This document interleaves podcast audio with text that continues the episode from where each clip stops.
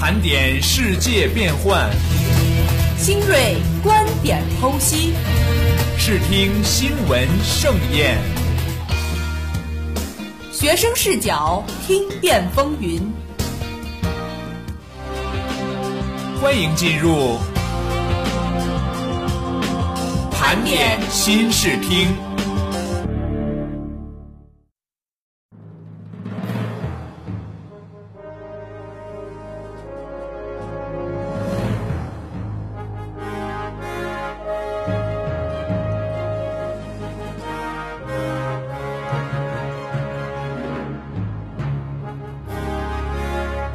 各位听众朋友们，大家好，欢迎收听本期盘点新视听。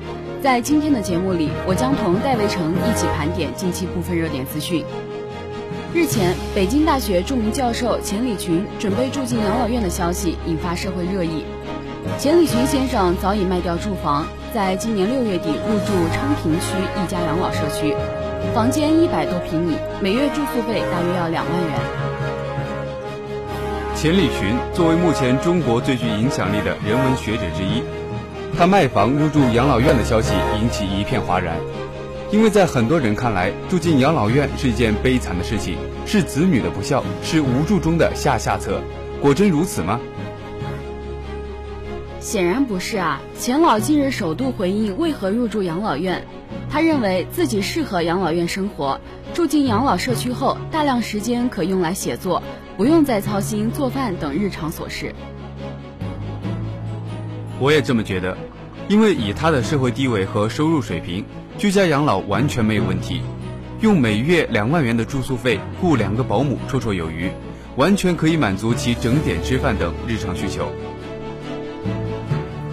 没错，这更意味着住进养老院并非是受生活所迫的无奈之举，而是一种主动的选择，一点儿都不残。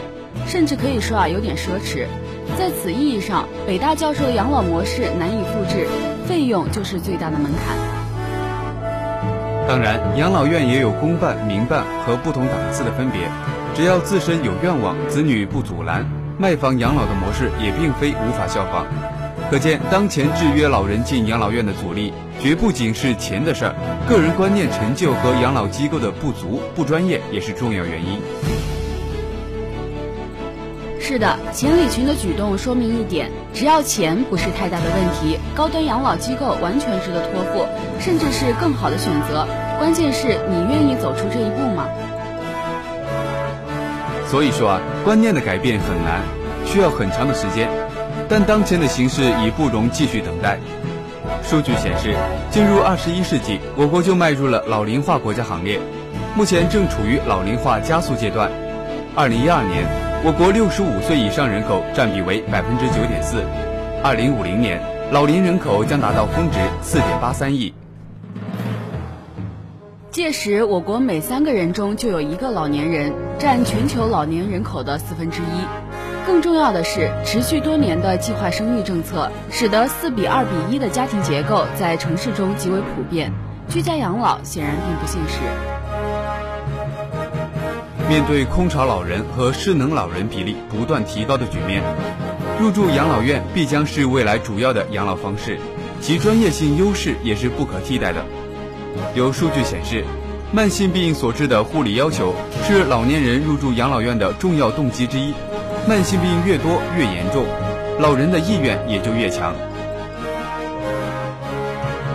在巨大的养老压力下，进入养老院恐怕是未来很多老人必须做出的选择。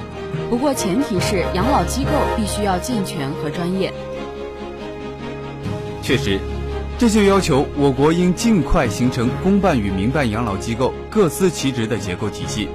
对于经济窘迫和失能、半失能的老人，政府要兜底养老，建立类似于低保的补贴制度。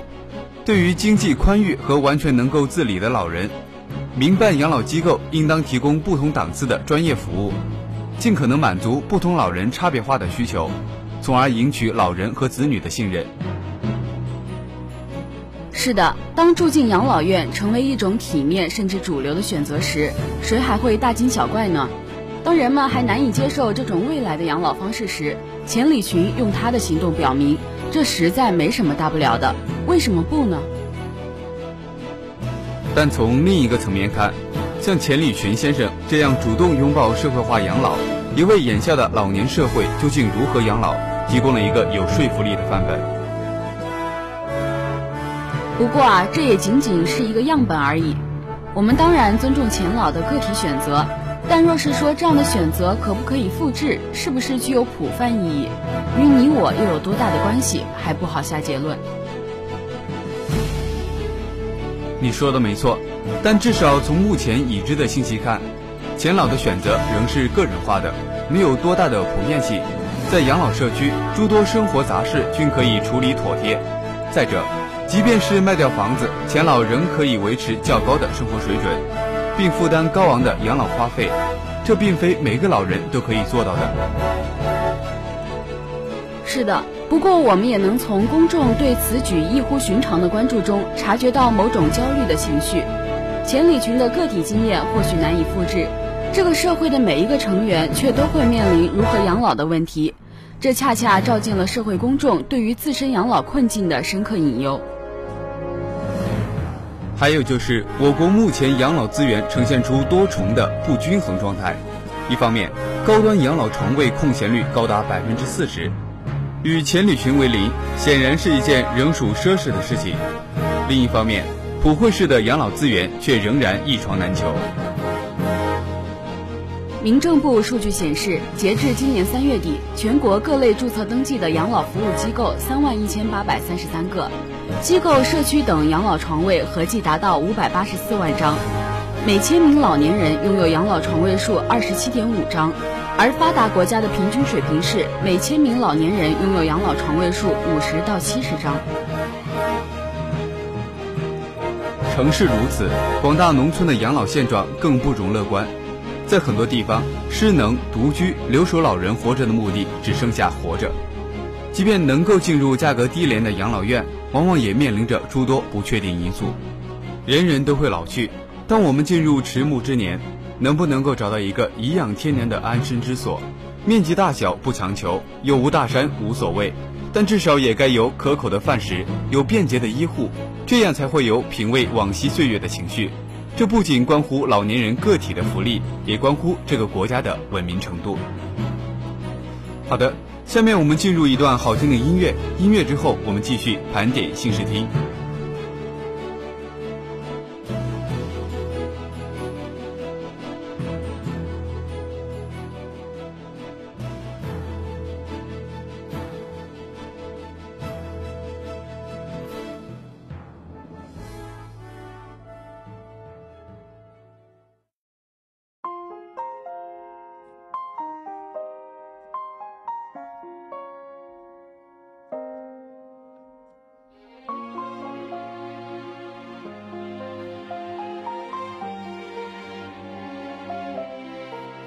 It's a new day.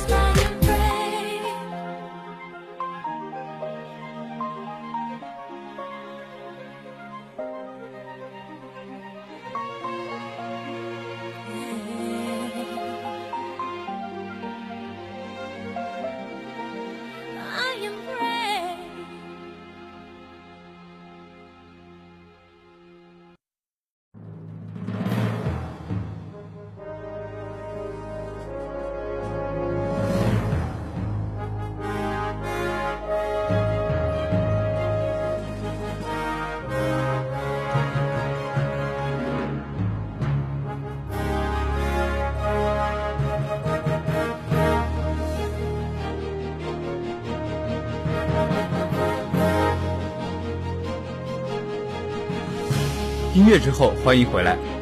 下面进入我们的成功校友板块。他戴着一副眼镜，中等身材，偏瘦，说话走路很快，神情中总透露着那么一股干劲。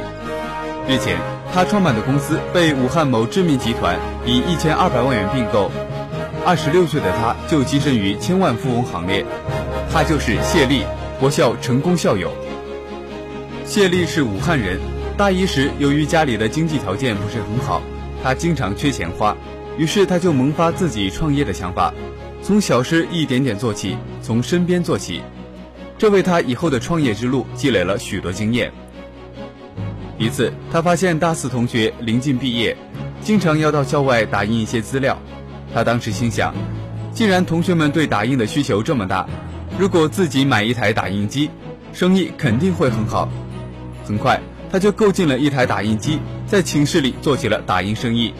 虽然赚钱不多，但一想到能节省同学们跑去跑来的时间，同时也满足了自己基本的生活消费，他的内心十分欣慰。大二时，热心学生活动的他，组织发起了我校首届科技文化节，由他担任组织委员会学生工作组主席。由于全部活动经费由学生自己筹集，活动进行的异常艰辛。当时校团委的老师就善意地对谢丽说：“按以往的经验，一般只能拉到三千元左右的赞助，三千元根本就不能主办一次大型活动，搞不好还会把好事办砸。”最好是现在就放弃，可谢丽啊偏偏不信，带领同学用了二十四天的时间，跑了武汉市一千多家企业，湖北省的每一所高校吃尽了苦头，最终他们拉到了四万元的赞助，共有七十四家企业代表，二十三所高校领导参加此次活动。通过那次活动，谢丽的性格也有了很大的改变，以至于她大学期间没有找家里要过一分钱的生活费。二零零七年，上本科三年级的他想到了考研，把上海复旦大学作为自己的目标。于是，他到上海复旦大学附近租了一间房，上了复旦大学举办的专业课考研辅导培训班。很快，他发现上海的消费水平比较高，自己所带的钱根本就不够用，怎么办？他到复旦大学校园里转了几圈，了解到同学们比较青睐小商品，于是他连夜赶回武汉。到汉正街批发了很多小商品，装了整整两麻袋，乘长途汽车赶往上海。白天他就上辅导班，晚上他到复旦大学校园摆地摊。遇到节假日，他干脆到大街上摆起了地摊。这样过了半年，谢丽也攒了一些钱。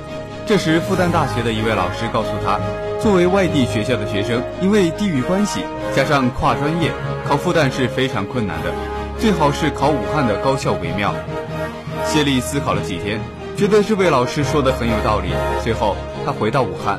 二零零八年一月，他参加全国统一研究生入学考试，以跨专业单科第一、总分第七的成绩，考取了武汉科技大学行政管理专业公费硕士研究生。二零零九年二月，进入研一的谢丽有了自主创业的念头。一有空，他就埋头在淘宝网的图书交易平台上选购、对比书籍，从网上搜集全国各地同类书的价格，挑选与本地书市价格差距较大的图书买回来，然后略微提高一点售价，在网上公布书名及价格清单。经过一段时间的努力，网上书店为他赚取了第一桶金十万元，并积累了电子商务的交易经验。二零零九年六月。谢丽的指导老师、文法学院院长邓泽宏教授接到了由国家社科基金支持的一个课题。当时，谢丽告诉邓教授，他想创办一家公司，先了解大学生创业的成功率。他的想法得到了周围的朋友和邓教授的支持。邓教授还专门把自己国家研究课题中的子课题交给他，让他边创业边进行研究。二零零九年七月。谢丽结束了网上书店的生意，和一群志同道合的同学成立网络创业团队。二零零九年九月，谢丽集资十万元注册成立纯派生活科技有限公司，在网上上线。公司成立后，谢丽选择了两个品牌的内衣作为销售主打产品。刚开始，他的团队成员有技术人员，也有销售精英，但唯独对纺织方面的知识知之甚少。有一次，他们的网络销售人员因为理解错误，把一件由普通涤纶纤维制成的内衣，说成是用最好的纤维材料所制，让很多同行大跌眼镜，直接导致一些专业买家认为他们存在销售欺诈行为，不愿再上他们的网店购物。这一遭遇给谢丽这个激情团队当头泼了一盆冷水，于是他请来纺织专家，对团队成员进行专项辅导。对市场行情的把握是谢丽的弱点。在二零零九年十月的一次会议上，于兆林总部董事长预测谢丽团队在十一月份的网上日销售额会突破十万元。这既是预测，也是前辈的提醒。可当时的他却并未将之当回事，因为当时他们的设计仅定位在日销售额五万元的坎上。然而令他始料未及的是，二零零九年十一月份，湖北就迎来入冬的第一场雪，订单接踵而来。公司员工每天从早晨八点一直忙到第二天凌晨两点，仍然忙不过来。由于缺乏准备，在仓库部分款型内衣大量缺货的同时，一些款型的内衣却遭到了积压。公司原本就薄弱的资金链很快断裂。面对这种情况，谢丽只得做出了一个痛苦的决定：关掉淘宝商城里的三个网店，以增加库存和改进系统管理构架。停业的打击让谢丽的心里感到特别的失落。怎样解决公司人力资源紧张和网上销售系统负荷过重的矛盾呢？一天，谢丽郁闷地来到武昌广埠屯附近的一家麦当劳喝咖啡，准备放松一下自己的心情。在付款的时候，他突然发现，虽然麦当劳店内的顾客很多，但是工作人员却有条不紊的销售和服务，效率也很高。通过观察，他发现，在每个收银台后方都有一个液晶显示屏，将可乐、汉堡、薯条分类排序，而后方的生产取货员工却是按单流水化作业，产销分开，实现了工作的高效率。谢丽非常的高兴，她觉得自己找到了问题解决方案。她立即赶回公司，找来团队成员商量，并将公司的运营方式进行了重新安排，把产品订单、验单、审单、包装等各环节全部流水化作业，每一道工序的员工都各司其职，改变过去由员工单独承接、单独销售的陈旧方式。那次改革使网店的运营效率得到了很大的提高，同时他们整个团队开始更注重市场需求的变化。在谢丽的带领下，他的团队和公司在半年的发展和磨合中，不断的发现问题、解决问题，规模也日益壮大了起来。二零一一年二月二十三号，对于谢丽来说是难忘的一天。武汉某知名集团股份有限公司与纯派生活科技有限公司达成战略合作协议，由他们投资一千二百万成立全新的电子商务公司，并为谢丽提供数百万元的安家费。新公司将命名为新纯派生活科技公司，以购入光谷国际总部十八、十九楼共计两千四百平方米写字楼作为办公地点。主要发展方向还是电子商务。谢丽将出任新公司的 CEO，年薪五十万元，个人占公司百分之四十九股份。同时，新纯派生活科技有限公司还成立了基金，专门用于对武汉科技大学学生创业资助。回想起自己创业的每一步，据他自己调查的数据显示，大学生创业的失败率达百分之九十四。能够成功运营一年以上并盈利的只有百分之二点七。社会资源对于大学生创业是一个软肋，没有合适的团队也是失败的主要原因之一。很多大学生在创业过程中非常有激情，但执行力不够，沟通能力不足，资金链不足，是大学生创业中普遍存在的问题。谢丽表示，感谢创业的磨难和挫折，虽然现在他拥有多重身份。学生、公司法人、民企高管、职业经理人，但他的成功不是偶然，更多的是必然，因为他创业前就已经有了很好的铺垫。希望他能够探索出一条大学生创业可复制的网络模式，同时也践行企业的社会责任，让大家共同体验创业的快乐和成功的收获。好了，本期盘点新视听到这里就结束了。主持人戴维成、张扬，策划黄玉平，编导张丽。感谢您的收听，我们下期再见。世界风云际会，校园动态万千。以大学生的思维审视社会，以理工人的眼光看待校园。最独特的视角，最犀利的态度，更多精彩尽在盘点新视听。